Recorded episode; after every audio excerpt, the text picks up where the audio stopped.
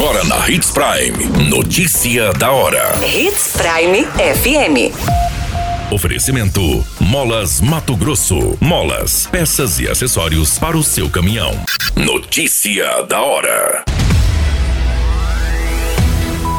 Saúde informa que campanha contra a poliomielite termina nesta sexta-feira. Trabalhador é hospitalizado após barra de ferro atravessar seu corpo em Sinop. Família morre esmagada por calcária após colisão violenta na BR-63. Notícia da hora. O seu boletim informativo. A campanha nacional de vacinação contra a poliomielite termina sexta-feira. Em Sinop, pouco mais de 6 mil crianças menores de 5 anos receberam uma gotinha de reforço contra a doença.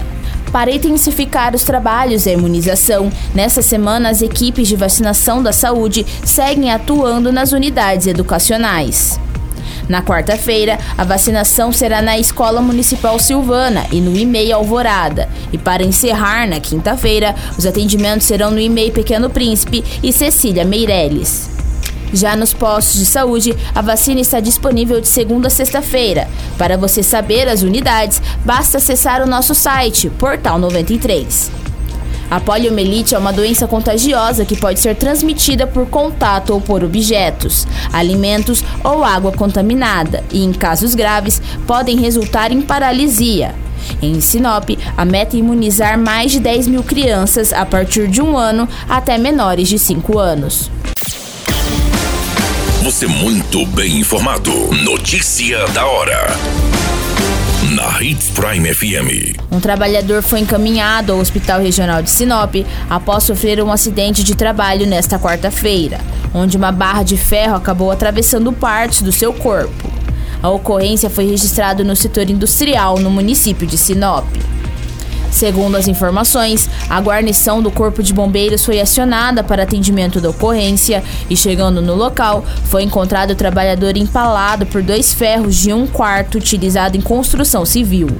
Um dos ferros acabou transfixando o braço direito e o outro ferro acabou transfixando a pelve da direita anterior para a esquerda. A abordagem foi realizada pelo enfermeiro que estabilizou a vítima por meio de regulação, realizada reposição volêmica e medicamento para conter a dor. Também foi relatado que os objetos transfixantes foram estabilizados e realizados o corte com desencarcerador. O trabalhador foi transportado pela guarnição em decúbito lateral esquerdo, consciente e orientado. A vítima foi deixada no Hospital Regional de Sinop para os devidos atendimentos médicos. Notícia da hora. Na hora de comprar molas, peças e acessórios para a manutenção do seu caminhão, compre na Molas Mato Grosso. As melhores marcas e custo-benefício você encontra aqui. Ligue 3515 9853 que a entrega mais rápida da cidade chega até você. Em Sinop, na rua Valdir Dorner, 666, setor industrial. Em todo o estado, peças e acessórios para o seu caminhão é com a Molas Mato Grosso. Unidades também em Várzea Grande e Cuiabá. Molas Mato Grosso. Pra cada boa companhia, um momento de alegria. É só dar uma passadinha no Machado qualquer dia. Machado Supermercados. Em cada pequeno momento. A notícia nunca para de acontecer. E você precisa estar bem informado. Só aqui, na Hits Prime. Uma família acabou falecendo após se envolver em um acidente na BR-63, no quilômetro 540, no município de Diamantino. A ocorrência foi registrada nesta terça-feira e envolve dois veículos, sendo uma carreta Volvo e um caminhão Mercedes-Benz. As vítimas foram identificadas como Hudson Rodrigues Ribeiro, de 23 anos, sua esposa Alexandra Ferreira Silva, de 23 anos, e a filha Maite Ferreira Rodrigues, de apenas um ano. Ambos eram moradores do município de Nova Canaã do Norte e acabaram falecendo no local. Segundo as informações coletadas com a Polícia Rodoviária Federal, a carreta em que a família estava carregada com calcário seguia no sentido norte, quando acabou colidindo com um caminhão que fazia reparos na rodovia. Com o impacto da colisão violenta, a carreta saiu da pista e caiu em um barranco que fica às margens da rodovia. A carga de calcário acabou esmagando a cabine, matando a família que estava no veículo.